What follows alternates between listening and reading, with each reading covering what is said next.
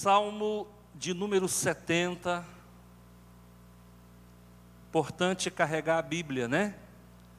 No advento da tecnologia, as pessoas têm carregado Bíblia no celular. Eu, como disse, sou da antiga.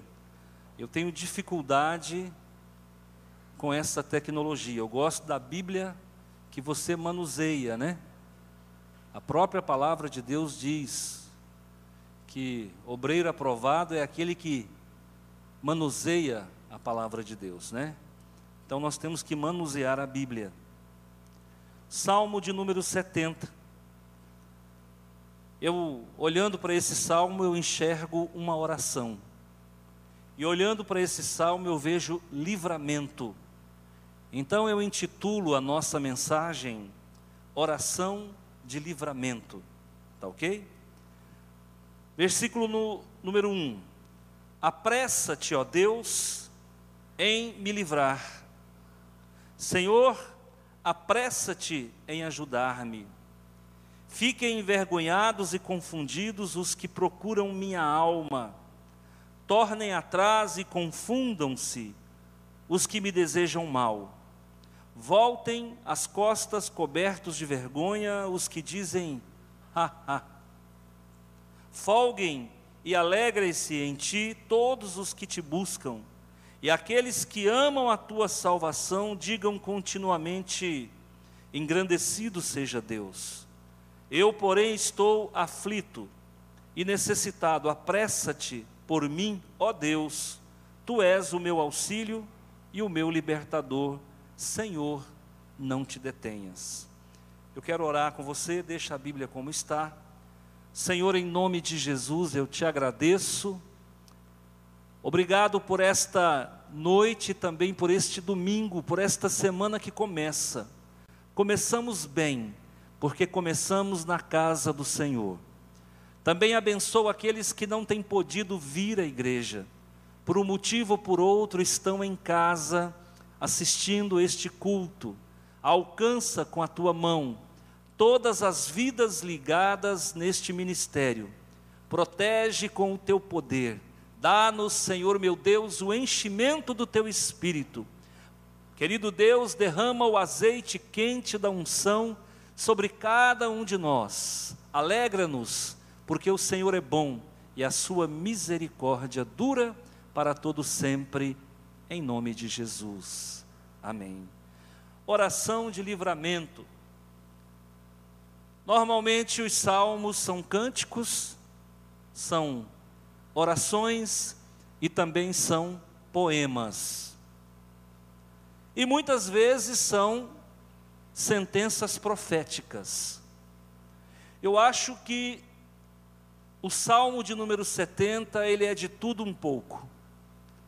Quem escreveu? Davi.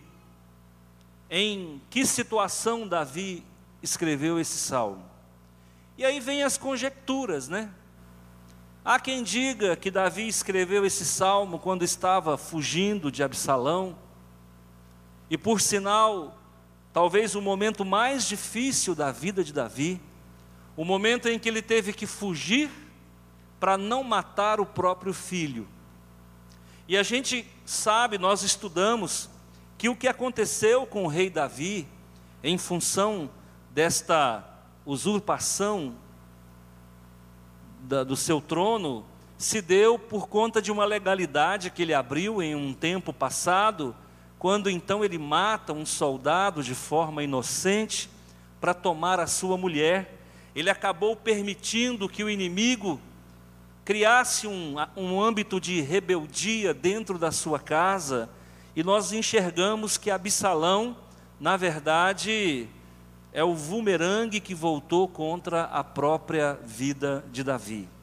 Porque tudo aquilo que a gente faz vai e volta. Então Davi está colhendo, possivelmente, claro que eu estou conjecturando, eu não estou afirmando, possivelmente Davi está colhendo o que ele plantou ao matar um soldado e tomar a sua mulher. Então muitos dizem que o Salmo 70 foi escrito nesta circunstância. Na verdade, não se sabe tudo é campo de ideias, né? Mas eu olhando para este salmo, e eu gosto muito dele, esses salmos de livramento, eles, para mim, eles têm um valor imensurável. Se você olhar o Salmo 70, você vai ver que ele é a continuidade do Salmo 40. Muitas palavras que estão aqui no Salmo 70, elas estão registradas no Salmo 40, a partir do versículo 13. Então a impressão que dá é que Davi, ele dá uma continuação naquilo que ele escreveu lá atrás. Por outro lado, me leva a crer que ele tinha frases decoradas e toda vez que ele ia para a oração, ele repetia essas frases numa forma de reafirmação nas suas petições, nos seus clamores diante de Deus.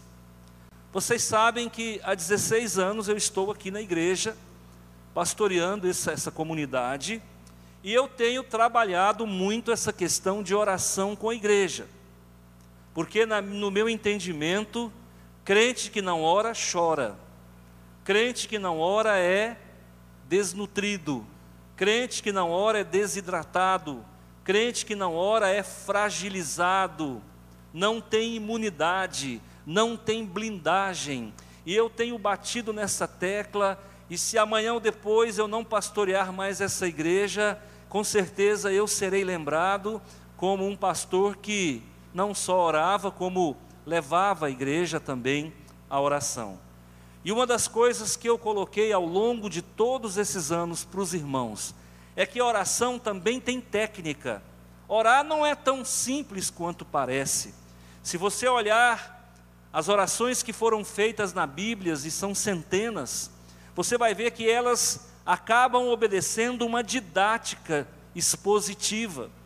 Normalmente a oração, normalmente, nem sempre, normalmente a oração começa com uma adoração, ela passa por um louvor, ela tem um momento de agradecimento, ela tem um momento de petição, ela tem um momento de confissão de pecado.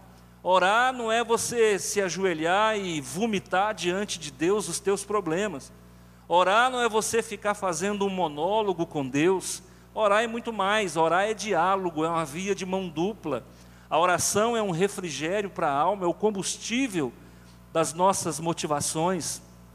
Então, quantas vezes a gente entra para orar e a gente está fraco, a gente está debilitado espiritualmente, quando você sai dali, você sai refrigerado, você sai oxigenado, você sai vitaminado, por quê? Porque a oração em Cristo Jesus, ela tem o poder de tirar de você o que é tóxico e colocar em você o que é revigorante. Eu tenho aprendido isso, tenho vivido isso. Posso dar como exemplo esta noite. Eu acordei, era quase três horas, até que eu consegui me levantar, me posicionar, porque tem isso também. A gente fica querendo dar uma de bobo que não está entendendo. Isso é da carne, viu irmão? Você acorda, você fala assim: ai, tem que orar. Não, daqui a pouquinho eu vou. Ai, daqui a pouquinho, mas não adianta. Quando é Deus que chama, é um imperativo, a gente tem que se posicionar. Quando eu consegui sair da cama, era três e sete. Eu levei aí uns 8, 10 minutos para aquecer os motores. Aí eu fui para o momento de intimidade com o Senhor, e eu fiquei nada, nada, eu olhei no relógio, quase 30 minutos, irmão, falando não sei o que, não sei com quem, porque a oração não fluía, não passava do teto, e eu falava uma palavra, cochilava dois minutos, acordava de novo. É uma luta, irmão. A carne, ela não quer saber de orar. Então, se você tem dificuldade, eu quero dizer que você é normal, viu? Primeiro ponto, não desanima, não. Mas aí a gente insiste mais um pouquinho, e aí daqui a pouco começa a ficar delicioso na presença do Senhor. E aí passou uns 40 minutos, irmão, eu já estava um expert.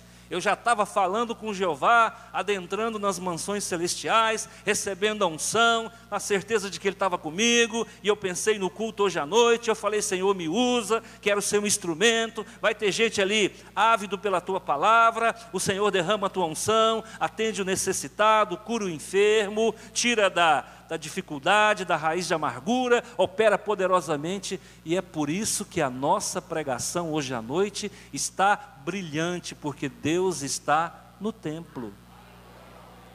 E já de madrugada nos chama para responsabilidade, porque o dia do crente não começa quando acorda, o dia do crente começa quando ele ora.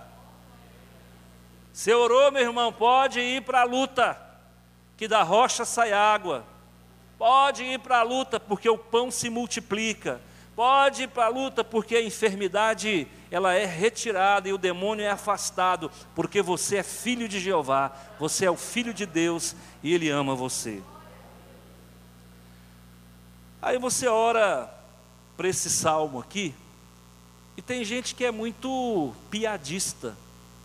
Eu já vi gente dizer que esse salmo é o salmo da moça que não casa. Dá-te pressa, ó Senhor. Às vezes a moça que não casou ainda, ela está muito desesperada. E às vezes ela usa esse salmo como salmo, a tábua de salvação. É claro que isso é brincadeira. Mas esse salmo serve para a moça que não casou ainda. Também serve para a viúva. Também serve para quem está casado. Serve para o jovem, serve para o velho. Porque ele não só se aplica à vida do salmista, como ele também tem o poder de adaptar-se à nossa necessidade. Quem precisa de uma resposta rápida de Deus aqui, levanta a mão. Ok, aí ó, tá vendo? Quanta gente precisa de uma resposta rápida. Está passando por uma dificuldade, muitas vezes um problema que se arrasta na justiça, sabe, uma indenização que não sai, um acerto que não acontece, uma causa que não se resolve, uma enfermidade que não passa, uma amargura que não termina, e aí nós podemos ir para Deus e fazer a, a, leitura, a oração na palavra. Eu tenho ensinado a igreja a orar a palavra, isso é algo que não pesa contra mim. Então eu sempre disse para a igreja, irmãos, quer fazer a oração certa? Ora a palavra. Como é que eu oro a palavra, pastor? Coloca a leitura que você fizer na primeira pessoa e pode fazer até em voz alta. Olha o que diz: Apressa-te, ó Deus, em me livrar. Já está na primeira pessoa. Senhor, apressa-te em ajudar-me. Já está na primeira pessoa. Fiquem envergonhados e confundidos os que procuram a minha alma. Tornem atrás e confundam, confunda-se os que me desejam mal. Voltem as costas cobertos de vergonha os que dizem, haha. Folguem e alegre-se em ti todos os que te buscam. Aí você vai mudar. Você vai colocar na primeira pessoa. Folgo-me e alegro-me em ti, porque eu te busco. E assim você vai aplicando a primeira pessoa você está tomando posse da palavra, está orando a palavra, e quando a gente ora a palavra de Deus, não dá erro. Não dá erro. Eu tenho feito isso já há mais de 10 anos. Eu sempre oro o Salmo 91 na primeira pessoa. Eu que habito no esconderijo do Altíssimo e descanso à sombra do Onipotente, posso dizer: Tu és o meu refúgio, o meu baluarte. Eu oro na primeira pessoa. Eu sempre oro esses salmos de livramento na primeira pessoa, tomando posse. Por quê? Porque o dia mal vai vir. E nós somos aqueles que jogamos a semente na terra antes da chuva chegar. O crente precavido é aquele que joga a semente na terra antes da chuva chegar. Na nossa região, nós temos chuva a partir de outubro, então nós vamos jogar em setembro a nossa semente, nós vamos jogar em agosto, nós vamos jogar em julho, nós vamos jogar em junho, em maio, em abril, em março, em fevereiro e em janeiro. Nós vamos jogar a nossa semente o ano todo, sabe por quê? Quando chegar o dia mal, você tem gordura para queimar, você tem a representatividade em Cristo Jesus, que é o teu advogado diante do Pai, e quando o problema chegar, o Senhor já tem a petição pronta e o Senhor já vem com a solução do teu problema. Eu tenho aprendido isso. Acontece, irmãos, que o Senhor me ensina na parábola das dez virgens a ter azeite de reserva. Então eu não estou fazendo propaganda de mim, eu estou dizendo que todo crente que bem pensar tem reserva de azeite, e isso é o Espírito Santo, através de uma busca constante. Quando o problema chegar, você não precisa se desesperar. Já passei por tantas dificuldades, quando eu penso no problema, vem aquela voz: vai dar tudo certo. Vai dar tudo certo. Já enfrentei problemas com gravidez de filha, a voz vem e fala: vai dar tudo certo. Vem uma outra situação, a voz vem e fala: vai dar tudo certo. Então, por quê? Eu entendo que isso é, é, é, é intimidade com o Senhor. É que a gente vai adentrando no altar de intimidade, vai gerando representatividade. Quando o problema vier, você não se desespera. Agora você olha aqui para a vida de Davi no Salmo 70, no versículo 1. Olha o que ele, que ele diz aqui: Apressa-te, ó Deus, em livrar-me. Senhor, apressa-te em socorrer-me. Outras versões dizem: Apressa-te, ó Deus, em livrar-me, dá-te pressa em socorrer-me. Se você olhar de uma forma rápida, a impressão que dá é que Davi está mandando em Deus. Vamos ver, Deus, acelera, vamos lá. Não é isso não. Davi tem tanta certeza que o nosso Deus é um Deus rápido na resposta, que ele profeticamente já encaminha para responder a tua oração diante da dificuldade. Fiquem envergonhados, outras versões dizem: sejam envergonhados e cobertos de vexame os que tramam contra mim. Aqui está dizendo na revista e corrigida: fiquem envergonhados e confundidos os que procuram a minha alma. Agora, irmão, quantas vezes as pessoas que te desejaram mal foram envergonhadas? Pare e pensa. Onde está aquele que te, que te criticava dez anos atrás? Onde está aquele que tramou, que fez coluio contra você? Onde está aquele que pediu dinheiro emprestado e não pagou? Onde está aquele que ficou te devendo e não acertou com você? Pode observar que ele está envergonhado. Você, cada dia melhor, graças a Deus. Ele não tem crédito para comprar uma balinha. Ele não tem amigos. Ele a vida matrimonial dele é um, é um, é um fracasso. A vida espiritual não existe. Então preste atenção. Quando alguém se levantar, levantar contra você, você que é ungido do Senhor, fique tranquilo, porque ele será envergonhado. Ele será envergonhado. Os irmãos sabem que eu sou professor já há 31 anos. Estou aí na na antessala da aposentadoria, dependendo da boa vontade do órgão competente. Dei entrada na aposentadoria, me disseram que eu vou ter que trabalhar mais dois anos. Aleluia, glória a Deus. Mas eu me lembro que um tempo atrás, um cidadão, que eu troquei palavra com ele, acho que duas vezes na minha vida. Boa tarde, bom dia, sempre o tratei com respeito, nunca falei que ele é feio, apesar de que ele não é bonito, mas eu nunca falei que ele é feio. E um determinado dia, um aluno que era membro da nossa igreja e foi meu aluno, ele falou: Pastor, senhor conhece o fulano? Falei: Qual? Ele falou: Aquele assim, assim, lá do colégio, fulano. Ah, sim, conheço. Pastor, ele disse que o senhor não tem competência de ser pastor porque Ele conhece você e conhece a sua vida. Ele sabe de onde você saiu, diz que você era macumbeiro de mão cheia. E ele diz que você não tem autoridade nem competência para ser pastor. Eu falei: olha, Nos terreiros de macumba que eu estive, eu nunca vi ele. Nas encruzilhadas que eu fui, eu nunca vi ele. Eu, para te falar a verdade, eu tive dificuldade de lembrar o nome dele, se você não me ajuda, eu não lembrava. Eu troquei palavra com ele duas vezes na minha vida, não me lembro de ter ofendido ele ou de ter feito qualquer comentário em desfavor dele. E ele me enxerga com esses olhos, lamentavelmente eu não posso fazer nada.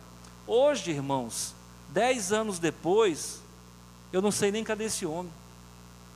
A última notícia que eu tive é que ele estava desenganado, à beira da morte. Então fica tranquilo, quem se levanta contra você vai ser envergonhado. Agora, é claro que todo crente é ex alguma coisa. É ou não é? Tem gente que já foi macumbeiro, já foi ladrão, já foi prostituta, já foi tudo que não presta.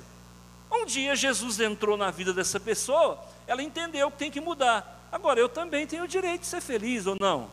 Não é porque lá no passado eu era um monte de coisa que hoje eu não posso ser uma nova criatura, porque as coisas velhas já se passaram na minha vida, tudo se fez novo e na sua vida também. Eu tenho que olhar para você, não ver o ex-macumbeiro, eu tenho que olhar para você e ver alguém que brilha a luz de Cristo. E pelo menos é assim que eu faço, não é? Então a própria, a própria palavra de Deus diz: Vinde a mim quem está cansado Todos pecaram, destituídos estão da glória de Deus. O pecado entrou na raça humana por um homem, Jesus, através dele, pecado saiu e ele é Senhor da nossa vida. Então, Davi não está dando ordens em Deus. Isso aqui não é positivismo, tá bom? É importante que você saiba que Davi era um homem que tinha intimidade.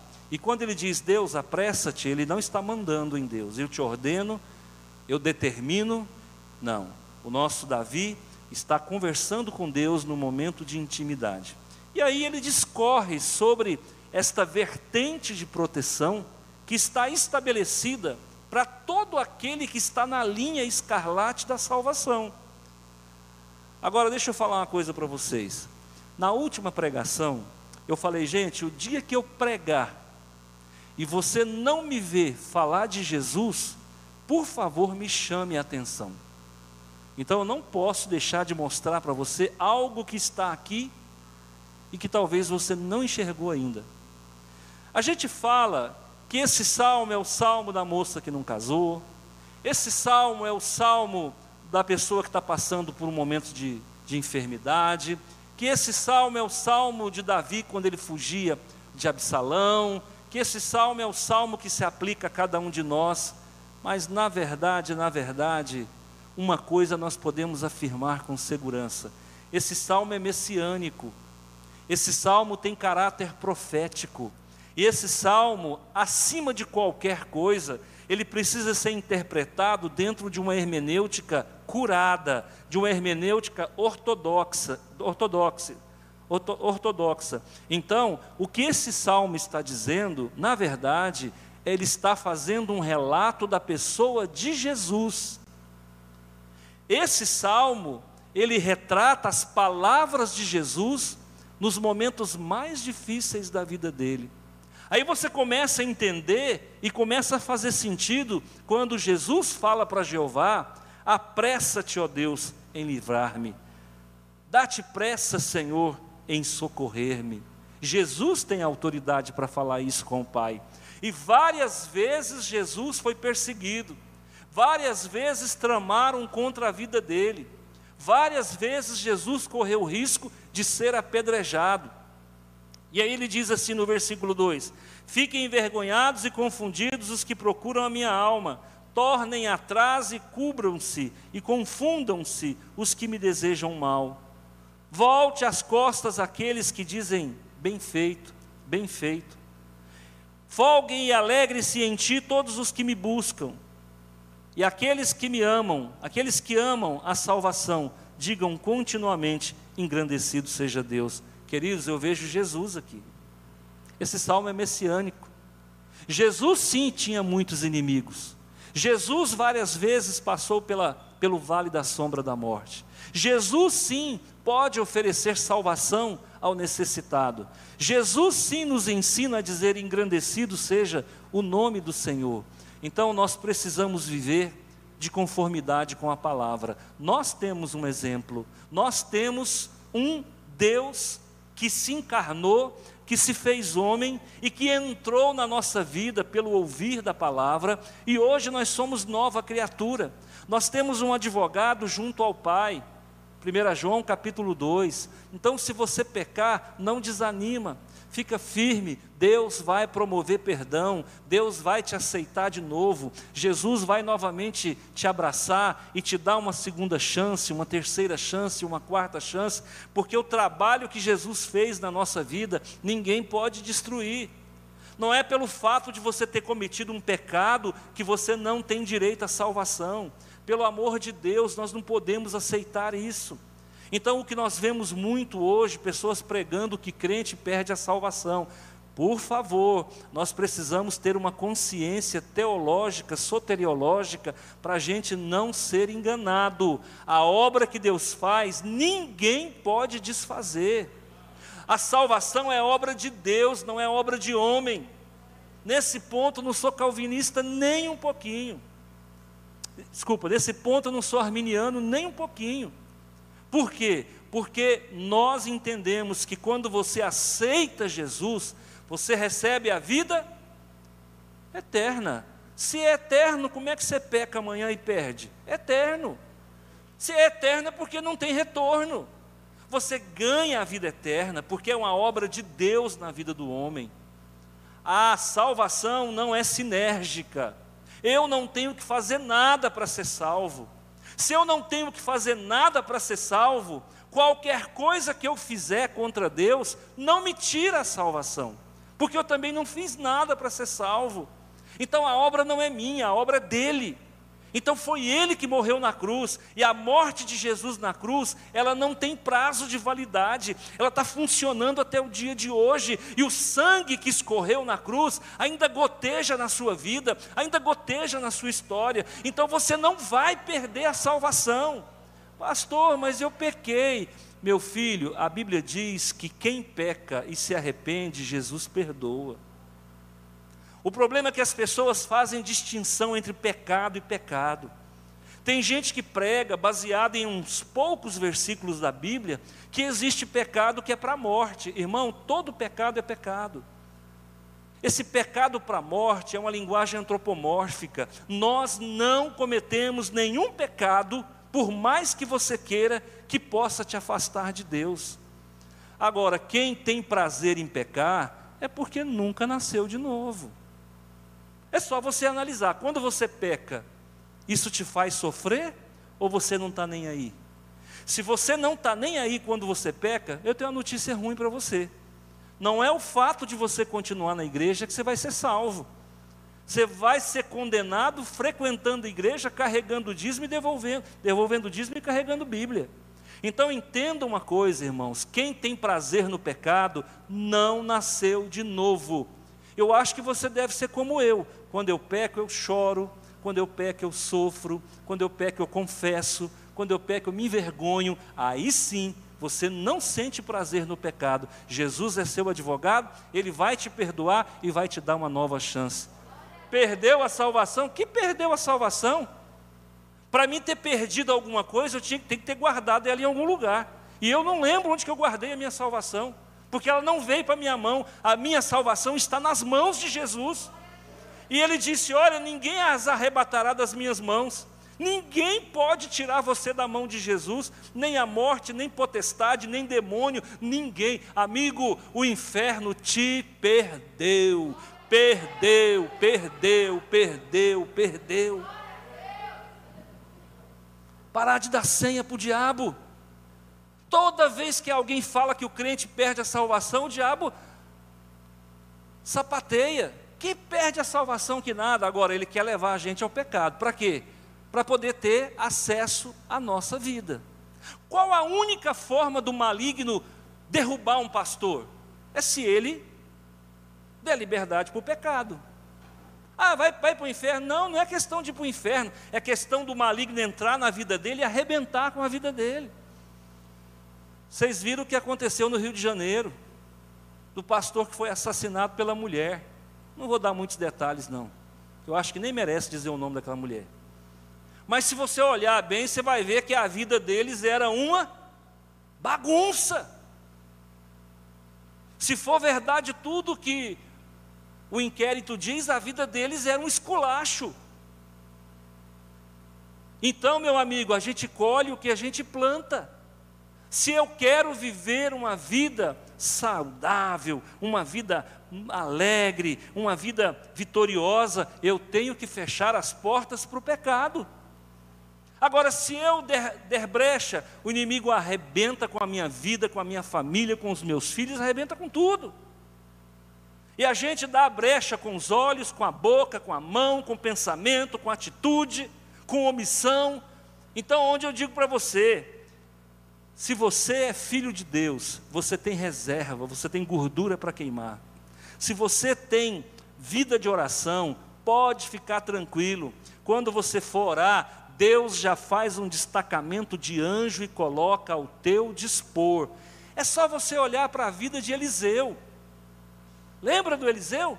Quando o exército inimigo, que ele morava numa colina, o exército inimigo se posicionou ao redor da propriedade dele. Geazi ficou desesperado, falou: Senhor, olha só, o exército inimigo está acampado, vai nos destruir. Eu acredito que, a Bíblia não fala, mas eu acredito que Eliseu elevou o pensamento a Deus e deve ter dito mais ou menos assim: Apressa-te, ó Deus, em livrar-me dá-te pressa em socorrer-me.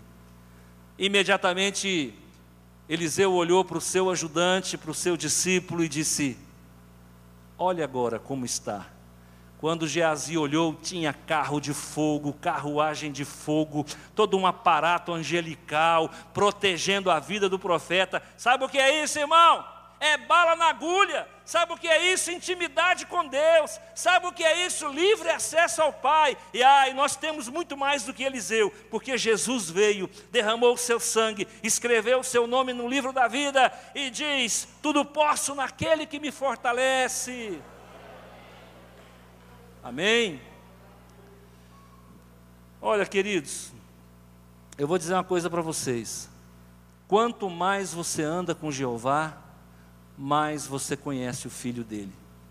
Quando mais você anda com Jesus, mais você conhece o Pai. E eu vou te dizer uma coisa. Quando Jesus diz em João capítulo 14: Credes em Deus, crede também em mim. Ele está dizendo: Olha, fica tranquilo, porque eu e o Pai somos um, e nós vamos guardar a sua vida, nós vamos guardar a sua casa. Eu tenho uma visão que não é sonho, ela é uma visão repetitiva. Eu sempre sonho, eu sempre vejo espiritualmente o muro da minha casa.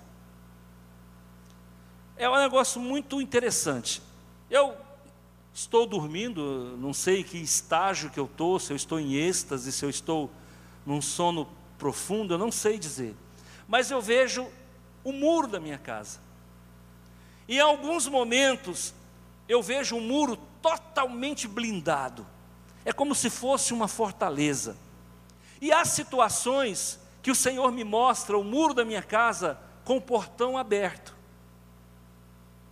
Outra hora ele me mostra o muro da minha casa com a ponta do muro quebrada. E eu vejo pessoas do lado de fora, andarilho, noiado, ladrão, malfeitor, olhando para para a minha casa e olhando para o muro. E eu tenho que passar, muitas vezes, ali de vigília, como se fosse um guarda, tentando impedir que o inimigo entre dentro da minha casa. Tendo com Deus, eu falei: Senhor, me dá discernimento. Senhor, coloca no meu coração. Há momentos que a espiritualidade da sua casa está fragilizada por algum motivo e você precisa redobrar em oração. Eu quero que Deus te dê essa visão também, para você saber quando você deve orar um pouco mais. Eu peço a Deus que te dê esse olhar espiritual, para que você possa ficar mais atento contra as investidas do, do maligno. Já houve épocas da gente sair de casa e deixar o portão da garagem totalmente aberto. O guarda liga e fala com a minha esposa, ou fala comigo, pastor, o portão da sua casa está escancarado.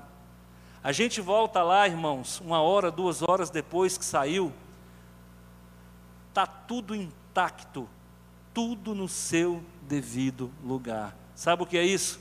Quem guarda a tua casa é o general de guerra. Quem guarda a tua casa é o Senhor dos exércitos. Quem guarda a tua casa é a milícia de Deus que vai proteger. Então nós precisamos ter a nossa casa guardada, protegida. Quando vier o malfeitor, Senhor, apressa-te em livrar-me, dá-te pressa em socorrer-me. Sejam confundidos e cobertos de vexame os que tramam contra mim. Contende, Senhor, com aqueles que contendem comigo e peleja contra os que contra mim pelejam.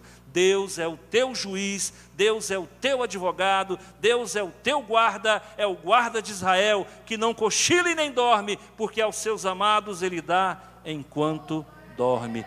Deus abençoe a sua casa, Deus abençoe a sua vida. Recebe essa palavra de fé, de força, de esperança, de motivação. Não desanima, não abandona a tua igreja, não abandona a tua fé. Firma a raiz, deixa Deus operar o um milagre na tua vida. Passa um ano conosco, isso aqui é profético. Passa um ano conosco e observa se alguma coisa vai acontecer.